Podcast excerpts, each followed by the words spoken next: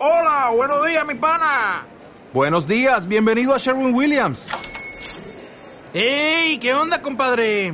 ¿Qué onda? Ya tengo lista la pintura que ordenaste en el ProPlus app. Con más de 6.000 representantes en nuestras tiendas listos para atenderte en tu idioma y beneficios para contratistas que encontrarás en aliadopro.com. En Sherwin Williams somos el aliado del PRO. Pues muy bien, al fin nos encontramos. Sí, sí, por fin hemos coincidido en uno, en uno de nuestros múltiples viajes, tú por aquí, yo por allá. Porque con tus correrías por toda España y con el programa de un sitio para otro y yo con mis eh, Tuyas. y con, con mis correrías propias también era difícil coincidir, pero al fin y además con renovadas ganas empezamos esta nueva andadura y este nuevo curso del espacio en blanco. Por fin estamos juntos. Por fin. Vamos a presentar a algunos de nuestros invitados que tenemos. Eh, Julio Arcas, buenas noches. Hola, ¿cómo estás? Muy bien, yo agradecido de que estés aquí en el programa hoy con nosotros, a pesar de estas horas que decís que no son muy normales para vosotros, ¿no? Un tanto intempestivas para nosotros. Pero buenas para hablar de esos misterios y de esos fenómenos, ¿no? Pues sí, parece ser que las 2 de la mañana es una hora propicia. Una hora antes en Canarias. Julio Arcas es coeditor de Cuadernos de Ufología, una revista que algunas veces hemos recomendado desde aquí. Y organizador de esas jornadas que luego vamos a hablar. Está con Pedro Martínez, buenas noches. Hola, buenas noches. ¿Cómo estás? Eh, cansado. ¿Cansado? Ha sido una semana muy, muy agitada. Lo supongo. Espero que la marcha del programa te haga coger fuerzas y aguantar. Hombre, por supuesto. Y está con nosotros Joan Plana, Cri Guillén. Buenas noches. Buenas noches. ¿Cómo estás? Muy bien. Nuevo en el programa. Yo no sé si quieres decir algo de ellos, Javier. Hay que disculpar a unos cuantos otros invitados que teníamos extranjeros, porque claro, son extranjeros y se acuestan temprano, ¿no? Hombre, pues la verdad es que sí, además date cuenta de que están a punto de regresar a sus respectivos países. Se iba hoy mismo también, bueno, en realidad ayer Alejandro Agostinelli hacia Argentina, que ah, estuvo hablando de las jornadas eh, internacionales de ufología de Santander, de mm, sectas platillistas y de los cultos extraterrestres en Argentina. Y mm, bueno, los invitados que tenemos aquí son igual de, de interesantes. Por ejemplo, Joan Plan es la primera vez que visita el programa, mm, ya le hemos dado la bienvenida y él está trabajando actualmente en un proyecto de investigación fascinante que es todo lo que tiene que ver eh, del fenómeno ovni con las autoridades españolas, eh, especialmente con la rama militarizada de las autoridades españolas, es decir, Guardia Civil, Ejército del Aire, Ejército de Tierra, la Marina Española, la Policía, en fin, todos los organismos del orden público fundamentalmente y su relación con los ovnis. Y al parecer se porta muy bien porque todo el mundo le pasa información, ¿no? Ya. Eso es lo extraño. Además, yo creo que deberíamos hablar con él en ese sentido. Hay Porque... una parte del programa que nos va a contar. Sí, por- porque tiene, tiene varias experiencias interesantes, incluso eh, nos contará cómo la Guardia Civil le fichó por interesarse por el fenómeno ovni. Luego nos lo contarás, nos lo contarás luego. Y bueno, a Julio y Pedro ya le conocen nuestros oyentes porque la semana pasada anunciaréis un poco estas jornadas. ¿Cómo han ido? Yo he escuchado críticas bastante duras con respecto a las jornadas, hay que decirlo. Que habéis sido, bueno, demasiado negativos, que negabais todo el fenómeno, que todo era demasiado técnico y la gente, parte de ella no estaba muy contenta con, con lo que habíais contado allí. Pues la verdad, yo te puedo asegurar que estaba en las jornadas y no he oído eso.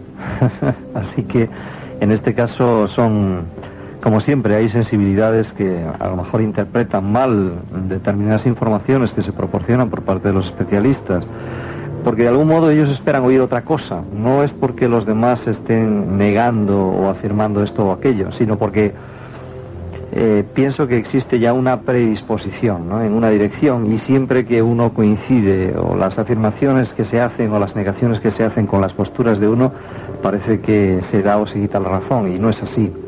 Yo hoy, por ejemplo, hemos tenido, quizás lo podemos hablar más en detalle más adelante, pero eh, una de las eh, intervenciones más interesantes eh, en la cual mm, cualquier persona que hubiera estado escuchando hasta el final sacaba la impresión que existe realmente elementos de carácter físico en este problema que producen efectos y que no tienen una explicación convencional, digámoslo así. Mm. Pero de ahí a que se trate de otro tipo de cosas, es hay que realmente dar un salto grande, ¿no?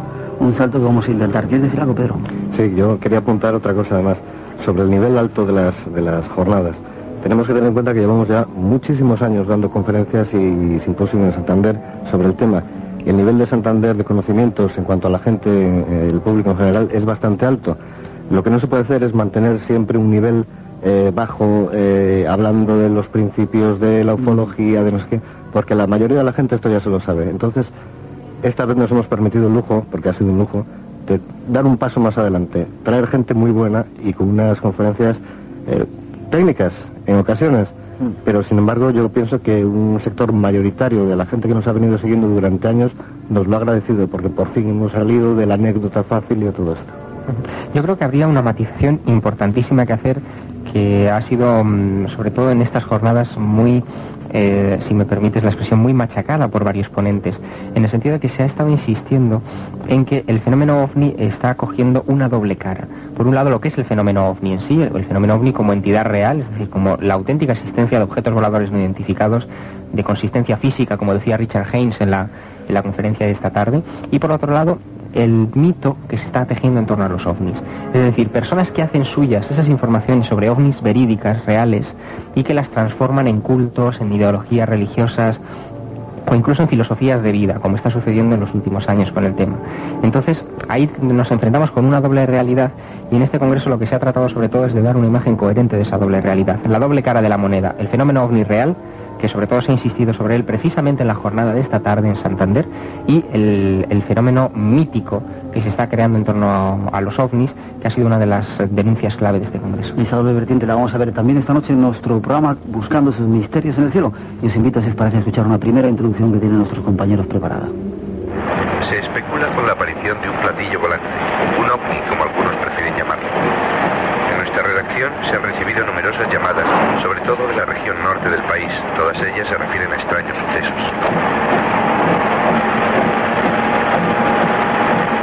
¿Lo estaba escuchando? Nuestros interlocutores se ofenden si ponemos en duda sus observaciones. Es como si se hubiese producido una histeria colectiva.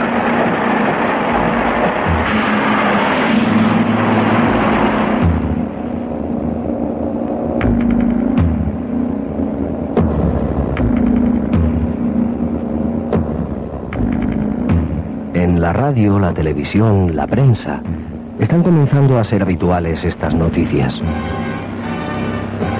Objetos volantes en el cielo que son vistos por multitud de personas y que a veces incluso crean una histeria colectiva.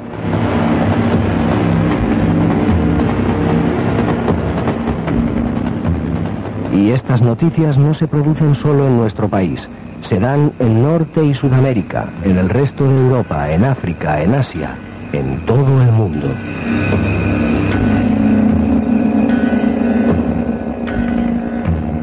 En todo el planeta se cuentan por miles, por cientos de miles los testigos. Pero, ¿qué es lo que ven? ¿OVNIs? ¿Objetos volantes no identificados?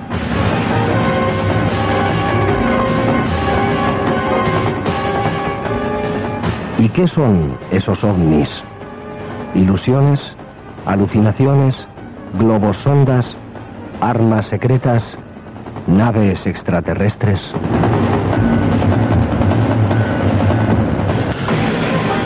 Esa será nuestra primera forma de aproximarnos esta noche a este misterioso fenómeno. Seguro que nuestro invitado podrá darnos la respuesta.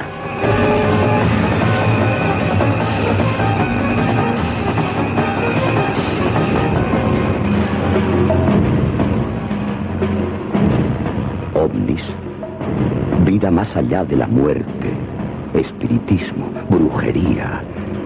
Ese es nuestro universo. En Radio Nacional de España, en dos citas a la semana. Espacio en blanco. Una puerta abierta al mundo del misterio.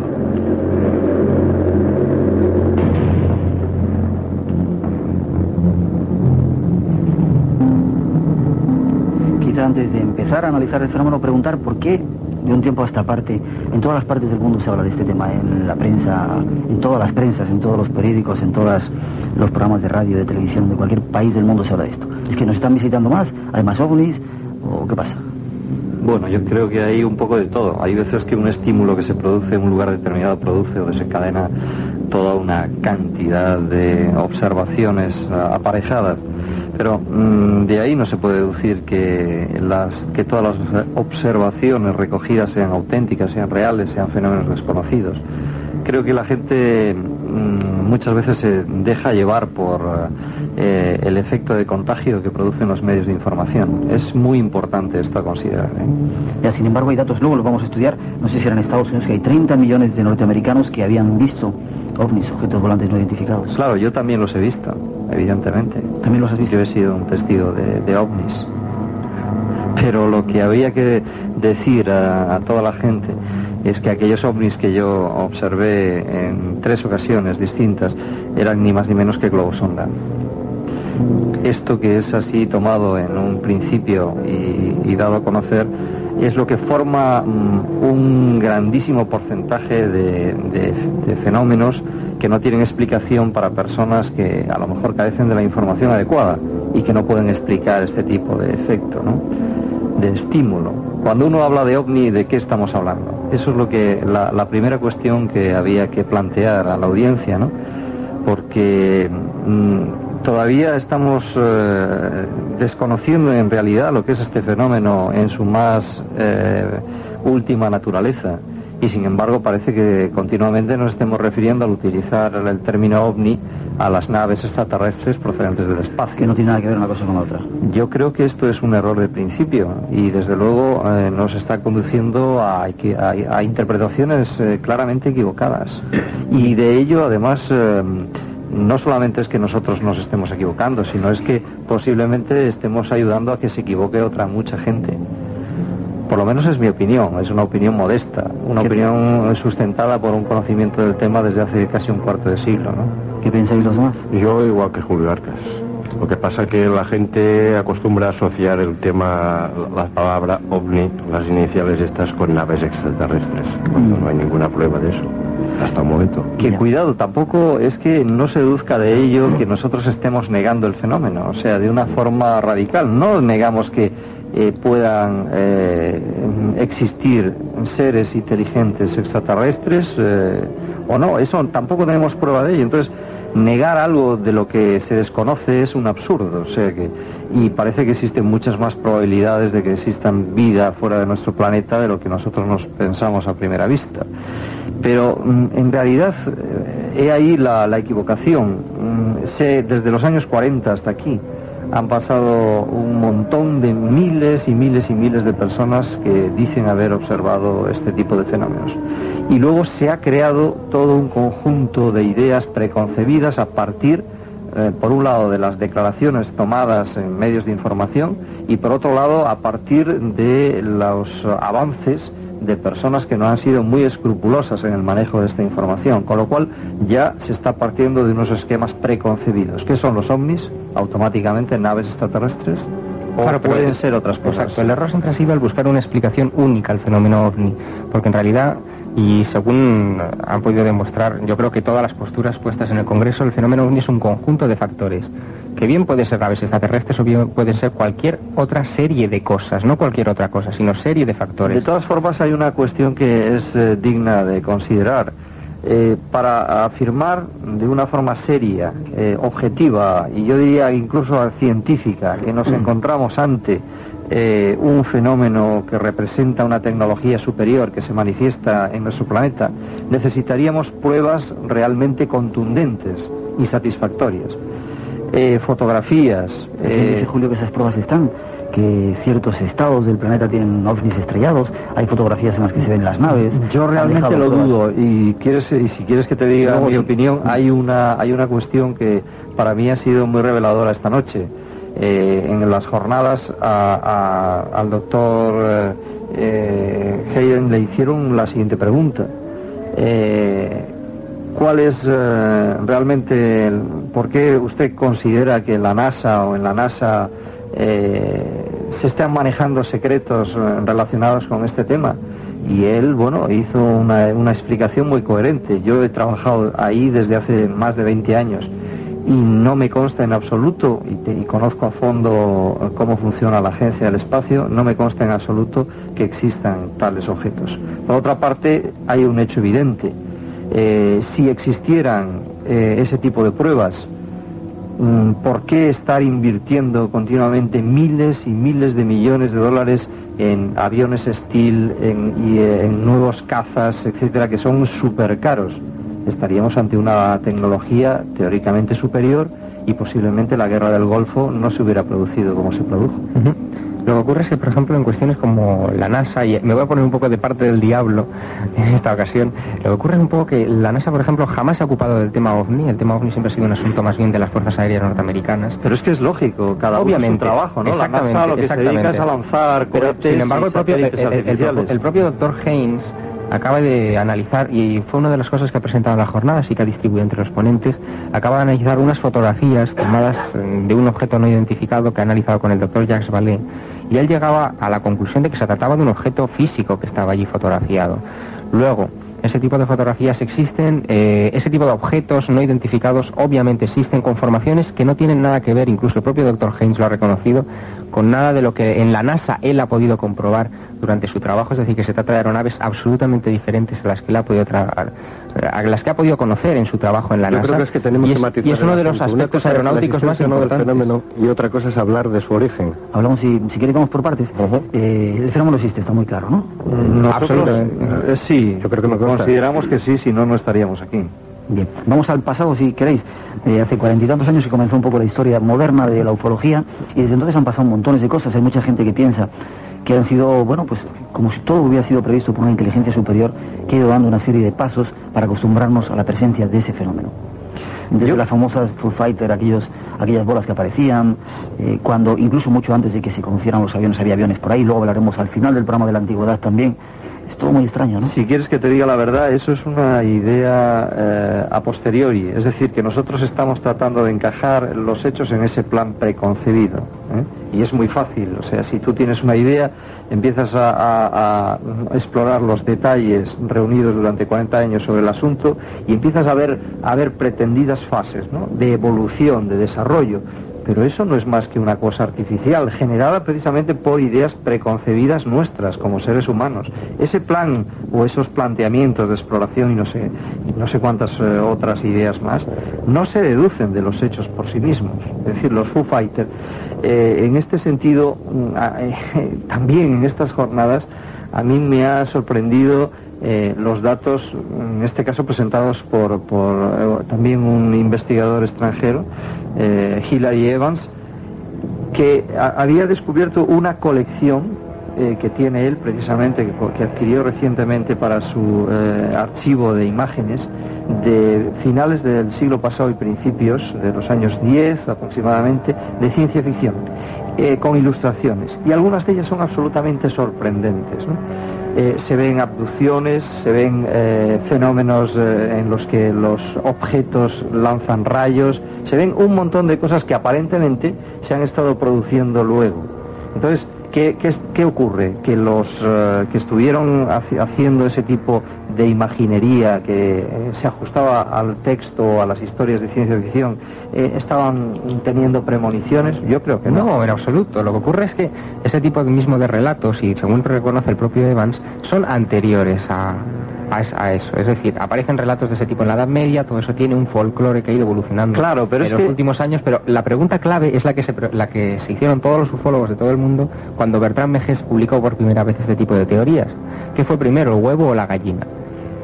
Ese es el, el- el problema que siempre ha habido clave con este asunto. Bueno, para yo- Mejes, para Evans y para un montón de gente, obviamente fue primero el, el huevo. Es decir, fue primero el mito y después se creó la idea extraterrestre. Evidentemente, yo estoy absolutamente convencido de ella, y sobre todo cuando la, la cosa está tan, tan generalizada, porque las fuentes no son solamente la sociedad occidental, en otros lugares también se pueden recoger incluso imágenes eh, que vienen a representar lo mismo. O sea, de alguna manera existe un sustrato ahí psíquico eh, que está alimentando unas ideas que nosotros adaptamos a nuestra cultura del siglo XX. Evidentemente los eh, seres que en otro momento pudieran representar las fuerzas del mal, eh, incubus, sucubos, ahora nosotros los representamos como seres bondadosos, rubios, de dos metros de altura, bellísimos, que nos transmiten eh, mensajes de paz y de ecología. Pero eso es porque ese tipo de temas están inscritos en la sociedad actual. Es lo propio de la sociedad del siglo XX. Si estuviéramos en otra época, posiblemente esos individuos hablarían de otras cosas completamente distintas.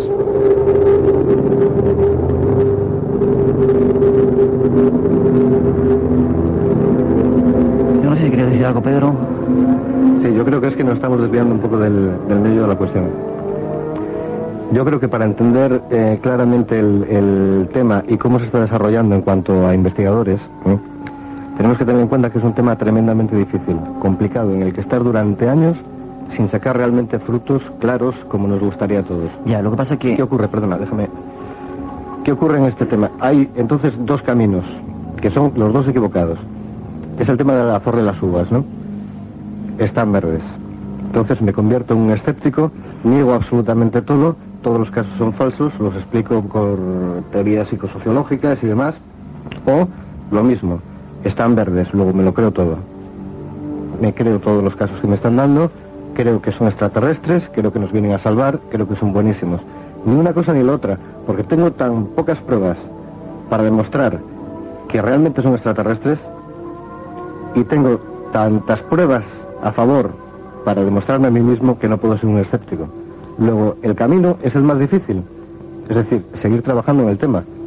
Pero en Bueno, ninguno de estos dos extremos. Que es el ejemplo que está dando, por ejemplo, el doctor Willie Smith con el proyecto UNICAT. Este hombre desde el año 1984 puso en marcha un, un proyecto de recopilación de datos junto con el profesor Hynek en Estados Unidos, el, digamos que fue el número uno de la investigación ufológica mundial, y hasta ahora ha recogido una cantidad ingente de documentación de casos muy depurados informativamente, llegando ahora a las primeras conclusiones. Es decir, él ha tardado siete años después de recoger y analizar datos y de comparar estadísticamente estos datos en su computadora, está llegando ahora a las primeras conclusiones. Y las primeras conclusiones son, como todas las primeras conclusiones, pobres, porque se ajustan un poco a la idea que nosotros teníamos ya, es decir, que efectivamente el fenómeno ovni es real, es físico, es tangible y está ahí como un sujeto mm, digno de ser investigado. Pero... Pero tampoco en su totalidad, ojo. ¿Mm? No todo lo que se está entendiendo como fenómeno ovni. No, no, no, no, pero dices, ¿eh? ojo, no, pero el proyecto Unicat está recogiendo datos de muy alta fiabilidad.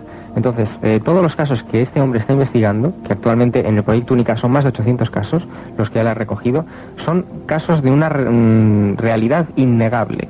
Luego, al menos los casos que este hombre ha recogido, muchos de los cuales han sido rescatados del proyecto Libro Azul, por ejemplo, el famoso proyecto norteamericano de recopilación de datos eh, sobre Office, eh, muchas de, estos, de estas informaciones avalan la existencia de un fenómeno real, avalan la existencia de que efectivamente objetos no identificados están violando el espacio aéreo de determinados países y, por otra parte, las comprobaciones que está haciendo el doctor Haynes con las investigaciones de casos vistos por pilotos, es decir, profesionales del aire, de los que también hemos hablado bastantes veces en este programa, avalan la existencia de objetos que desde luego no son eh, en nada parecidos a, a- a ninguna aeronáutica convencional. Insisto en lo de convencional, quizá algunos eh, puedan tener explicación por prototipos secretos, etcétera, pero queda un remanente de casos ahí sin explicar, que es siempre la, la pieza clave de este rompecabezas. ¿Y eso es suficiente para hablar de seres extraterrestres? Algunos dicen casi nada lo que acabas de decir. Algunos dicen que quizá la ciencia, los métodos de investigación, como ocurría cuando se decía que la Tierra era redonda, y a mucha gente la quemaron y la condenaron eh, porque entonces no era redonda. Entonces algunos dicen que la ciencia en este momento, los investigadores no están capacitados para dar respuesta a ese fenómeno. Vamos a dejar ese punto ahí si quieres. O no Sí, haciendo... ¿Me permites una matización, Miguel?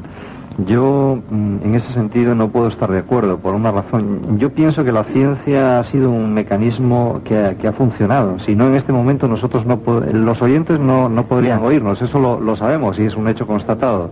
Es la ciencia la que ha proporcionado respuestas a muchos misterios que en el pasado formaban parte de la magia. Pero la ciencia, como todos los elementos del conocimiento humano, tiene sus limitaciones y es cuestión de tiempo. Mejor- Tenemos que dar tiempo y ser pacientes y a lo mejor algún día vamos a obtener las respuestas adecuadas. Lo que pasa que es que eh, el- todo el mundo lo que quiere es respuestas sencillas, inmediatas, fáciles, que sean rápidas y que le resuelvan las cuestiones complejas como es esta de una vez por todas, cosa que a mí me da la sensación que no puede ser. Vamos a intentar ir viendo a lo largo del programa, pero hay miles de testigos que han visto, eh, no solamente luces, que bueno, eso podían ser pues globos sonda, ¿no? Hay muchas explicaciones, alucinaciones incluso, eh, otro tipo de explicaciones hay para todo ello, ¿no? Pero cuando dejan pruebas, cuando son pilotos, como decía Javier, cuando se alteran los equipos, hay una parte de una, re- de una realidad que no conocemos todavía y que la ciencia no puede demostrar. Totalmente de acuerdo. Pues si estamos de acuerdo, pasamos a la segunda parte del programa. Nos vamos de nuevo a Madrid. Hay otro, otra introducción que nos va a seguir llevando en este misterio, estos misterios que estamos tratando de ver en el cielo. Con que un objeto volador no identificado, seres que vienen de otro planeta, una organización mundial de defensa, es increíble. ¿Quiere decir que la vida de todos nosotros está en peligro continuamente? En efecto. Esa es la razón de tantas precauciones. La gente jamás debe saber esto. Lo que no entiendo todavía es por qué si su organización es tan secreta nos hizo venir aquí. Lo hice para que olviden todo. ¿Olvidar? Pues sí, nuestra organización ha obtenido una droga amnésica. Por motivos obvios, la empleamos con personas que, como ustedes, han visto esos seres o saben algo de nuestra organización. ¿Una droga amnésica? Sí. No causa el menor daño. Lo único que hace es borrar de la memoria las últimas 12 horas. Es insípida.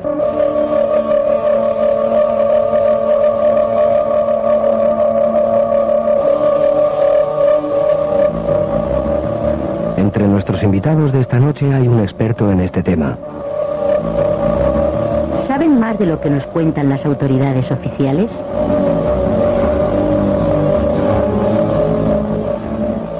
¿Tienen el ejército y los cuerpos de seguridad del Estado más información de la que sabemos? ¿Existen organizaciones secretas destinadas a la investigación de seres de otros mundos? Y si existen, ¿qué están haciendo?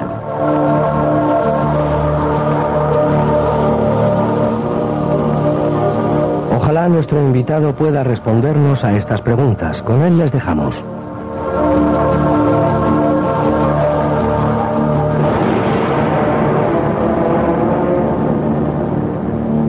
Espacio en blanco. La puerta abierta hacia el mundo desconocido.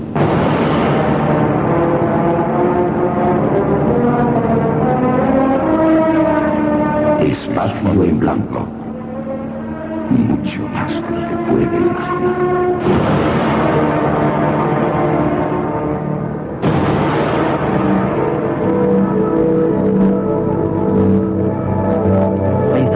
Repetimos nuestros teléfonos por si quieren esta noche preguntarnos. 911 1100, teléfono de llamada gratuita de nuestros compañeros en Madrid.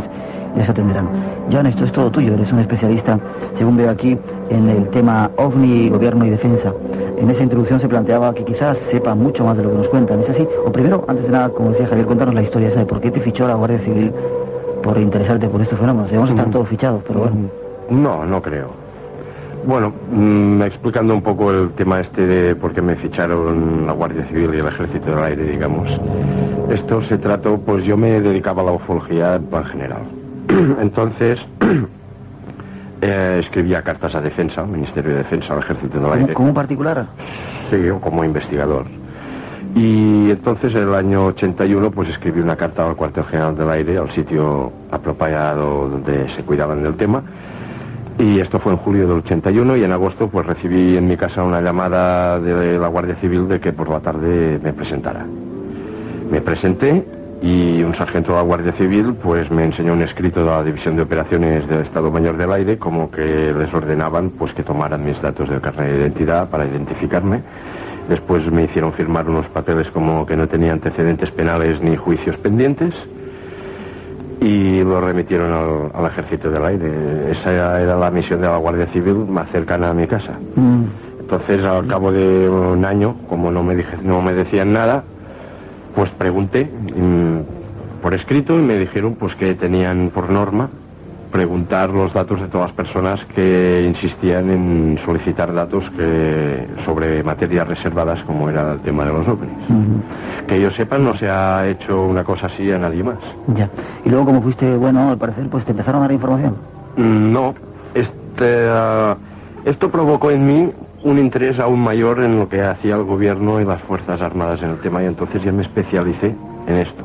Sí. Cuando antes pues me gustaba el tema del gobierno, pero a partir de entonces ya me metí de lleno.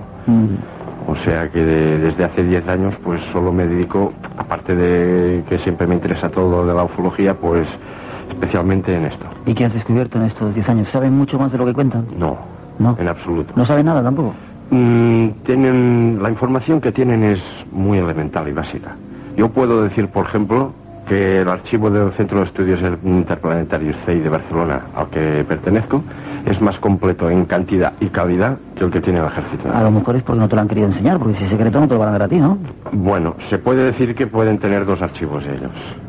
Uno con los casos normales y después Hay otro archivo, suponemos, con casos de detección por radar y salidas de aviones en alerta. Que se han dado bastantes casos esos. Se han dado algunos, no bastantes, algunos casos. Mm. ¿Y tú puedes arrojarnos o contarnos algo de lo que has visto en esos informes oficiales de, de la policía, del ejército, de todo tipo de, de organismos? Mm, la mayoría de casos tienen explicación. La mayoría de casos, como cualquier otro, normal en que no intervenga ninguna fuerza militar o de policía, pues tienen una explicación normal. Siempre queda el residuo pequeñito de casos sin explicar. Pero es al mismo nivel que el resto de casuística. O sea que... Supongo que cuando las autoridades ven que pasan, o sea, se ven esos objetos en el radar y lanzan los aviones, eh, supongo que será para ellos algo importante, porque si no, no sacarían los aviones de sus bases, ¿no? Pues no creo que sea... Claro, es que una cosa es que, por ejemplo, detecten un eco no identificado que hay un objeto, si sale en el radar, que no saben qué es. Entonces eso es una violación del espacio aéreo. Su misión es que esto no ocurra. Entonces, como es normal, pues sale un avión a identificar aquella cosa que han detectado. Pero eso no quiere decir que para ellos sea muy importante. Para ellos aquello afecta a la seguridad nacional, pero no por ser un objeto... Ya, y en esos, en esos casos hay expl- explicaciones. ¿Qué tipo de explicaciones tú has podido leer en esos informes? Muchas veces son aviones normales, comerciales, que se han salido de ruta y de horario. Y como no les consta, por ejemplo, que hay una, un avión de Iberia, dado el retraso de, de la salida de Iberia, y que a lo mejor hay una tormenta y se ha desviado los 70 kilómetros, a lo mejor pues sale un caza. Se acerca y es el avión de Iberia. Lo identifica y ya está, no ocurre nada. ¿Y no has descubierto o has leído algún informe en el que se pruebe que hay algo extraño? Has hecho un pequeño Sí, hay algunos casos que han salido algunos cazas y lo que han visto o no han visto, porque a veces no han logrado contactar, digamos, ópticamente el piloto con lo que ha salido a perseguir, digamos, que no saben lo que es. ¿Y cuando los han visto, qué han visto? Valga la redundancia. Pues se puede decir que objetos, objetos como los normales que ve cualquier otro testigo. ¿Y tienen alguna explicación al ejército o los organismos oficiales? No han sacado conclusiones. Ya, Sin embargo, creo que fue Juan José Benítez que sacó también una serie de informes donde se contaban muchas cosas acerca de este fenómeno y algunas conclusiones por parte de, de los organismos oficiales. Bueno, porque hay algunos informes que hay alguna conclusión más o menos parcial o definitiva a cada informe. Pero hablando de los informes estos de que sacó Juan José Benítez, pues podemos decir que esto ha resultado bastante difícil para el ejército del aire la publicación de todo ese material. Eso fue un shock para ellos. El, lo- el plan sensacionalista y el tono en que se escribió aquel libro. De hecho, al parecer, y según sostienen tanto Vicente Juan Ballesteros como Joan Planex, son los que están trabajando en este proyecto, fue mm, merced a la publicación de, de estos textos eh, el por qué se clasificó el tema como materia reservada en España. Porque al parecer las oficinas de información del Ejército del Aire no estaban capacitadas para responder a la gran cantidad de cartas y de demandas de información que recibieron por parte de otros periodistas o curiosos eh, gracias a la publicación de estos No, y por eso lo hicieron en materia reservada. Entre, entonces, entre otras razones. Entre otras, una, la- una de las principales se puede decir, aparte de esto que acaba de mencio- mencionar Javier, es de que en muchos informes de estos, a lo mejor, por ejemplo, una salida en alerta de un avión de caza a perseguir lo que sea, pues se mencionan el método operativo de los radares, hasta dónde alcanzan, hasta dónde no, el tiempo de salida de, de un avión militar. Todo esto es información militar que no tiene ninguna referencia con el tema ovni, digamos. Entonces no les interesa pues que esto se conozca. Puede haber alguna nación vecina o extranjera que no interese pues que, que tenga conocimiento de estos detalles operativos de la defensa aérea.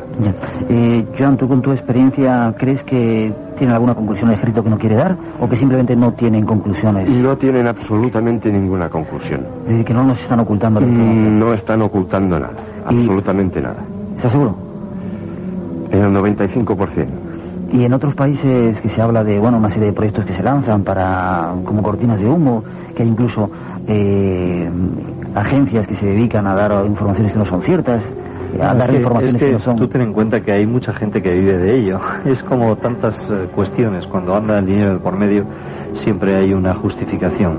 Eh, las agencias, eh, digamos, de información, en este caso las norteamericanas, que son las que aparentemente conocemos más, eh, tiene un, mueven una cantidad de personal y, unos recursos eh, económicos brutales.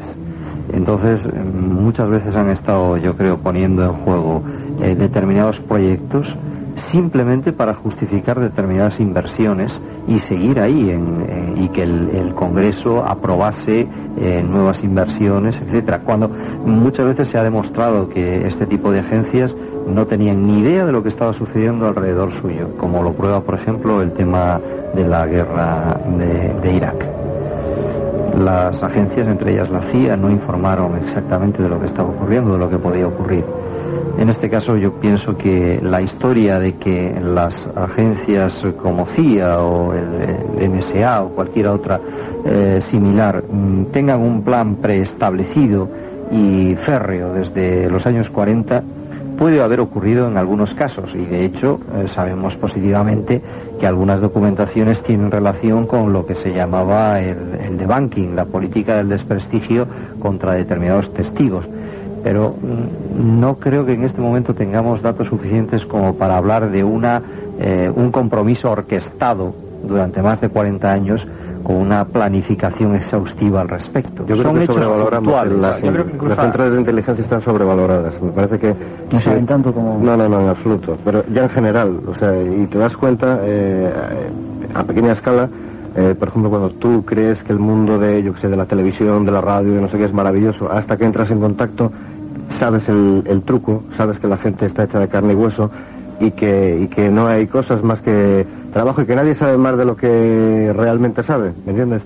Con las agencias de inteligencia pasa exactamente igual. Estoy convencido de que mm, si tuviéramos acceso a la CIA o al KGB o lo que sea, nos daríamos cuenta con que están funcionando con rumores, con chismes y tal, al fin y al cabo son humanos y, ellos, por ser quienes son, son más porteras que nadie. Sí, desordenados sí que son. Perdón para las porteras. Desordenados lo son un rato, desde luego, y se ha mitificado mucho esta cuestión. No obstante, en los últimos tiempos han aparecido bastantes cosas extrañas respecto al tema OVNI. Todo lo que ha pasado, por ejemplo, en Estados Unidos con respecto a FOSI, la inteligencia de la Fuerza Aérea y su relación con casos como el de Paul Benevich, el Matrix, el informe Lear y todo este tipo de cuestiones de las que hemos hablado muchísimo en el programa. Hay, hay un dato que a mí me gustaría ahora que tú acabas de mencionar, Javier, hay un dato que a mí me gustaría recordar. Te fuera breve que estamos Sí, es que, es que la, la, la, información OVNI le ha servido en determinadas ocasiones, tanto a los soviéticos como a los norteamericanos, para levantar una cortina de disimulo con respecto a determinados proyectos de carácter militar que ellos estaban llevando a cabo. Es decir, que... Ha sido utilizado el fenómeno. Como primer punto podemos decir que solo sabemos que no sabemos nada. Sabemos bastante y por otra parte muy poco.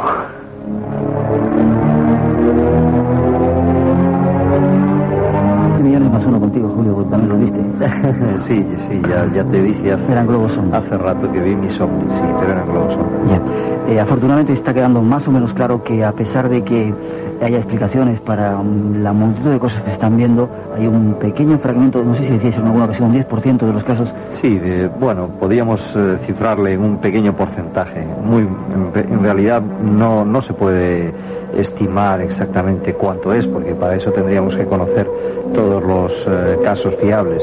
Pero mm, de, esa, de, ese orden, 5 o 10% aproximadamente. Sin embargo, Julio, supongo que sabrás que hay gente que estaría dispuesta a matar por descubrir o por demostrar que su caso es auténtico, que han estado en contacto con seres, que los han visto, que les han dado pruebas, que han subido a la nave, que les han hecho operaciones, etcétera, etcétera.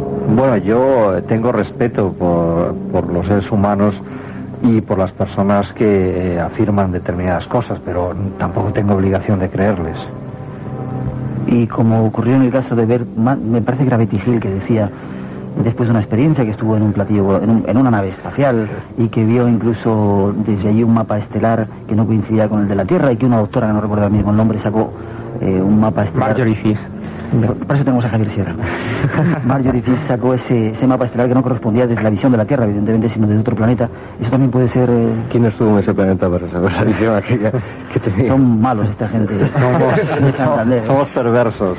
No, pero hay, hay, cosas muy curiosas que están pasando en respecto... No, mira, lo, lo que... Perdona, Javier. Lo que nosotros pretendemos es eh, eh, plantear eh, una perspectiva quizás un poco distinta a la habitual. No negamos la existencia de algo inexplicable dentro del problema.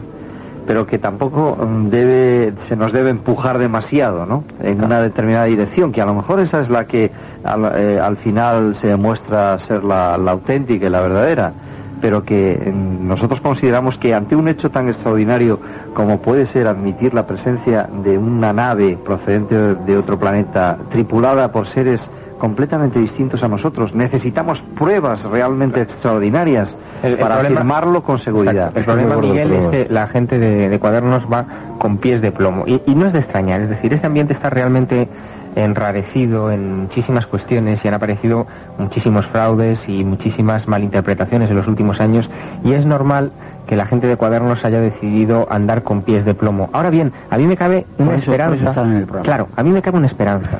Y es que eh, realmente cuando la gente de cuadernos llega a pronunciarse en algún momento eh, a conciencia sobre el fenómeno ovni, será un paso decisivo y será un paso importante. Date cuenta de que Cuadernos de Ufología se ha convertido con casi toda seguridad en la publicación más importante, con toda seguridad de lengua hispana y en una de las más importantes del mundo para la investigación de los objetos voladores no identificados. Y claro, se están convirtiendo en un medio, y eso lo sabe el propio Julio, que lo tenemos aquí, en un medio muy influyente. Y cualquier cosa que digan en un sentido o en otro puede influir a demasiadas personas. Hay que ser prudente. Yo voy a seguir siendo malo, voy a intentar ser más malo que vosotros. Hay que serlo, hay que serlo. En Miguel. el caso de Boronev, que bueno, saltó a la prensa, visto por montones de gente, la agencia Natas ahí andaba diciendo cosas, varios niños lo, lo vieron, ¿qué pasó? Mira, a mí me produjo un auténtico espeluzno cuando eh, observé eh, las imágenes transmitidas por la televisión soviética y eh, una de las ilustraciones que se difundió ampliamente en la que eh, representaban el presunto objeto, pues aquel presunto objeto eh, tenía sobre su superficie el signo de humo. Eso mm, fue revelador para mí. Entonces empecé a dudar por completo de la seriedad de aquella ¿Cómo observación. dudar? Ahí se confirmó realmente que aquello era todo un, un montaje terrible. Era mentira. Absolutamente. Yo estoy convencido, bueno, me queda una pequeña duda de que eh, en el fondo de todo eso hubiese quizás una observación. A lo mejor, ¿eh? Pero del resto, yo pondría la mano en el fuego que Bueno, no pero hay hay, hubo muchas interpretaciones que incluso nosotros en, en Espacio en Blanco nos hicimos eco de ellas. El problema con el caso de Boronev es que cuando empezaron a salir las primeras informaciones se trataba de un caso teóricamente puro de un aterrizaje de un ovni. Fue después, en los días siguientes, a cuando empezaron a seguir apareciendo los teletipos de la agencia TAS, cuando esa información se iba completando con los detalles más alucinantes. Desde la piedrecita que dejaron los extraterrestres hasta El robot. hasta hasta el robot y el rayo de luz que desintegró al niño hasta el símbolo de humo. Es decir, que fue como si tratasen de engrosar un caso que realmente no era tan... Vamos a ver hasta dónde son capaces de creerse estos, estos Mm. Bueno, hubo especulaciones de todo tipo y, yo- y- y yo creo que nos deberíamos hacer eco de todas ellas. Por ejemplo, había una especulación muy coherente en el sentido de que quizá mm, la propia agencia TAS, eh, que había estado divulgando noticias de ovnis en los meses precedentes, mm, se encontró con la sorpresa de que aquella noticia apareció de repente en todos los medios de comunicación de todo Occidente, en la primera página de todos los medios de comunicación, casi sin comerlo ni beberlo. Como no podían echarse atrás, porque para, eso estaban predicando la política de la glasnost, se dedicaron a tratar de desacreditar la noticia inflándola. Esa es una de las versiones coherentes que se dio desde, Occidente, desde ese punto de vista. Lo que ocurre, y eso es cierto, es que los rusos, y eso hay que tenerlo muy, muy, muy en cuenta, son muy amantes del misterio y del embellecimiento de las cosas. Y eso nos lo han estado demostrando en los últimos, eh, yo diría que meses, con las últimas informaciones recibidas sobre ovnis desde allí. La última de todas ellas proviene de otro, de otro país del este, de Bulgaria, cuando el pasado mes dos camioneros se pudieron encontrar con un ovni que estuvo persiguiéndoles en paralelo a su camión, incluso les hizo salirse de su ruta. Fue visto por todos los viajeros de un autobús, pero cuando esa noticia llegó a los medios de comunicación, esa noticia llegó a los teletipos, llegó tan engrosada, tan mm, realmente enaltecida que el, que el objeto, la luz extraña que habían visto en paralelo al avión se había convertido en una formidable nave extraterrestre, casi te daban hasta el número de tripulantes. Ese es el problema que tienen los soviéticos, el- la tendencia a la exageración. Bien, analizado de Boronev, seguimos adelante y sin embargo, mucha gente que ha querido tener contactos con estos seres ha creado auténticas religiones, están reunidos en grupos, eh, dicen que se acerca una gran catástrofe y que los seres extraterrestres nos van a salvar. Son quizá los que ven en estas luces algo místico. Este es otro de los problemas de, de este mundo de los ovnis. Eso es absolutamente cierto, pero hay que recordar que estamos en 1991, faltan nueve años para el año eh, 2000. Entonces, esto tiene las mismas connotaciones que las eh, famosas eh, movimientos que se produjeron en Europa eh, hace ya bastante tiempo, en el año 1000. Eh, se produjo exactamente un movimiento similar, ¿no? hubo eh, un efecto de sensación de que llegaba el fin del mundo, el fin de los tiempos, aparecieron profetas, eh, se empezó a, denunciar en, el mundo entonces, que era la, Edad Media, la, sensación y la idea de que había que arrepentirse, de que el hombre había pecado y que en cualquier momento pues iban a aparecer los ángeles del cielo realizando finalmente el, juicio determinado en las Sagradas Escrituras. Eh, eso no fue más que un efecto de carácter social, psicológico y social. Y ese mismo efecto yo pienso que es el que se está produciendo en las postrimerías del siglo XX. Sin embargo, las cosas han cambiado mucho del año 1000 al año 2000. No han cambiado tanto. ¿eh? No, yo, a mí creo me que da la, la, esencia del ser humano sigue siendo la, la tecnología ha cambiado, pero los seres humanos no. Ten que nosotros tenemos más artefactos, nuestra sociedad es mucho más tecnificada, con, mm, en, aspectos distintos de la del, evidentemente, del siglo X. Pero, pero, ah, en los aspectos puramente psíquicos y sociales, pienso que seguimos funcionando de la Yo quería, quería, apuntar que no solamente este boom afecta al fenómeno ovni, es que eh, de alguna manera eh, ha explotado todo el tema de apariciones marianas, de curanderismo, de senadores, de echadores de cartas, bueno, tú tienes experiencia sobrada en este programa al respecto, de toda clase de gente que es capaz de transmitir un punto de entusiasmo, de esperanza, de magia, que es precisamente lo que la gente quiere comprar ahora mismo, es lo que, lo que se está vendiendo, la magia, el misterio, todo esto. Entonces, dentro de todo este berenjenal nos ha tocado la China a nosotros, porque este tema es un bombón realmente para todos estos mafiosos. Y lo que estamos tratando de hacer desde Cuadernos es precisamente cortarles el grifo en lo posible. Y lo decimos bien claro. Es decir, que, que se están aprovechando de un fenómeno para crear, mejor dicho, o sea, para manipular descaradamente. Es, es, una manipulación de gentes y es un enriquecimiento personal. Y punto. O sea, hay que decirlo así de claro. Bueno, es un poco lo que, lo que comentábamos al principio del programa de mm, esa doble cara del fenómeno ovni, es decir, el fenómeno ovni como tal y el mito que se está creando en torno al fenómeno ovni. Sí, pero es que en realidad lo que está haciendo es aprovecharse las estructuras de algo que no tiene nada que ver con ellos. Lo que pasa que les viene extraordinariamente bien para montar determinado tipo de industria. Javier Sierra en las jornadas eh, internacionales estuvo precisamente planteando algunos de los eh, sistemas y de las sectas eh, que se movían en el entorno de nuestro país. Y Carles Berche hizo una disección de cuáles eran los aspectos fundamentales eh, y los mecanismos que éstas utilizaban. Eh, los datos a mí me resultaron realmente, incluso en algunos casos, hasta desagradables. me parece que había la, secta esta de Boronat, estuvo manipulando de una manera casi de esclavitud a las personas que formaban parte de la secta con el ánimo ni más ni menos que de enriquecerse. Les obligaba a, realizar eh, actividades de mendicidad por la calle eh, a base de, forzarles, por una parte, por medios eh, psicológicos y por otra parte, por amenazas físicas. de tal suerte que si no traían una cantidad de dinero, que normalmente solía ser de 10.000 pesetas, les castigaba exactamente al día les castigaba al día siguiente con que la cantidad se duplicaba y que tal o cual incidente o terremoto o cualquier otra cosa que se había producido en un país lejano era responsabilidad de ellos por no haber conseguido este objetivo. Bueno, de hecho en España el ejemplo más reciente es el, que hemos tenido hoy mismo, es decir, hoy mismo se acaba, bueno, en realidad ayer se acaba de, terminar el juicio contra la secta Edelweiss y se acaba de abrir un poco ese impasse de espera para, para saber cuántos años van a a caerle a Eddie, a Eduardo González Arenas, el líder de Edelweiss. Que era un extraterrestre y decía ser un extraterrestre. Exacto, es un, aprovechamiento del tema extraterrestre, del interés del tema extraterrestre para captar gente. Pero lo que hay que recalcar muy bien, y eso es una cosa que, que no habría que cansarse de repetirse, es que eso no es fenómeno ovni. Eso no son los ovnis.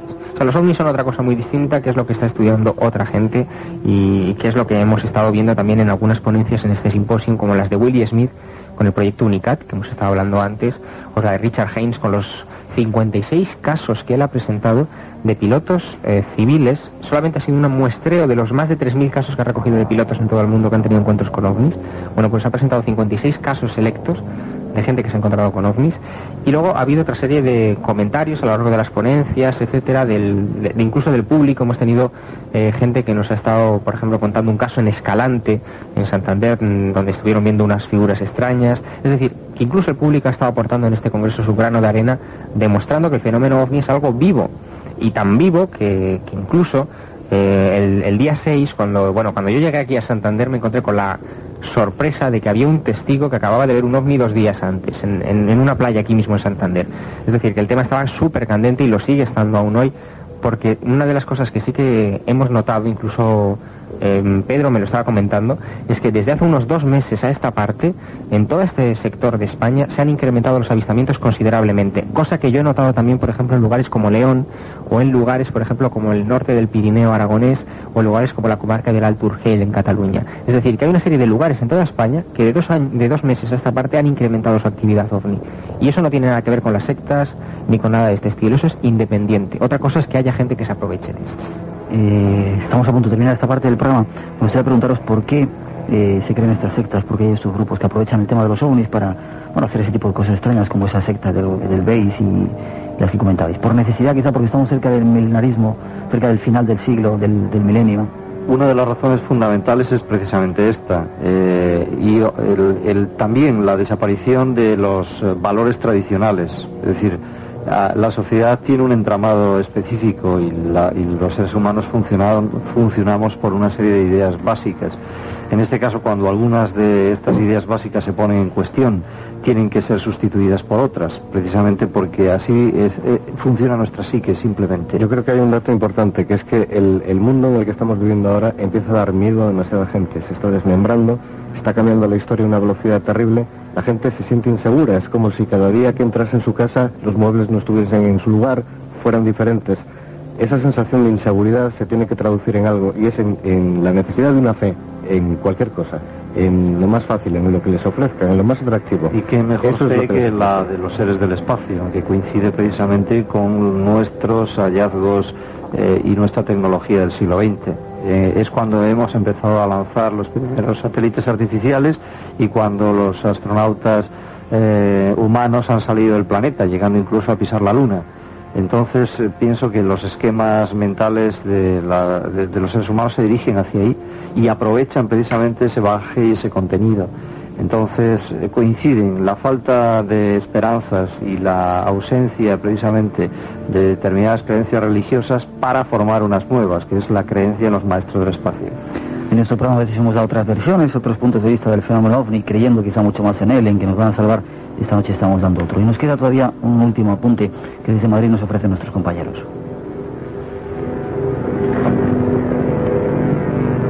Esa es una magnífica pregunta y eh, yo te contesto con que con otra respuesta magnífica pensamos eh, y confiamos en que sí. Realmente en el momento actual no puedo determinar eh, cuánto tiempo va a tardar en llegar esa respuesta. Hay gente que, como te decía al principio, eh, necesita que esa respuesta sea inmediata y palpable, eh, porque no, está, no, no, conoce otro medio de tranquilizar su inquietud que tener unos esquemas determinados fijos que le ayuden a comprender la complejidad de todo este problema. Es muy complejo este asunto. Realmente eh, lo más sencillo es, pensar en la idea tradicional. Nos encontramos frente a una tecnología exterior extraterrestre y en este momento cualquier día vamos a entrar en contacto con ellos creo que esta idea básica mmm, es fácil de comprender por todo el mundo, pero para que nosotros podamos admitirla, eh, tendría que haber pruebas extraordinarias. Estaremos esperando esas pruebas. ¿Y qué diríais en un minuto a la gente que está esperando, o que ve en los extraterrestres una esperanza, que creen que son altos y rubios, que nos van a salvar, que son hermanos? ¿Qué se les podría decir? Yo lo, siento, pero eh, no, no, te, no creo en ese mensaje salvador. No creo que haya nadie allá afuera en este momento que nos vaya a salvar de nosotros mismos. Nosotros tenemos nuestros propios problemas, problemas que son muy graves, terribles.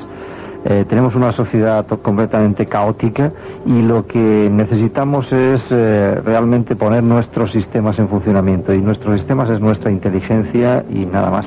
Ese es el único recurso. Pensar que los seres del espacio van a venir a ayudarnos cuando estalle la, la bomba atómica o cuando el, nuestro planeta vea degradados completamente su medio ambiente, eso es un infantilismo y una ingenuidad total.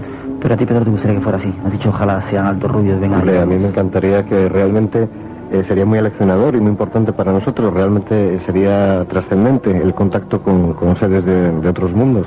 A mí la, la, idea me entusiasma, pero de ahí a que yo ahora mismo tenga las pruebas en la mano, desde luego que no. Ahí estoy con Julio en que lo importante es que la gente trabaje desde adentro y que si realmente quieren que el mundo cambie no esperen a los extraterrestres, sino que cambien a los políticos.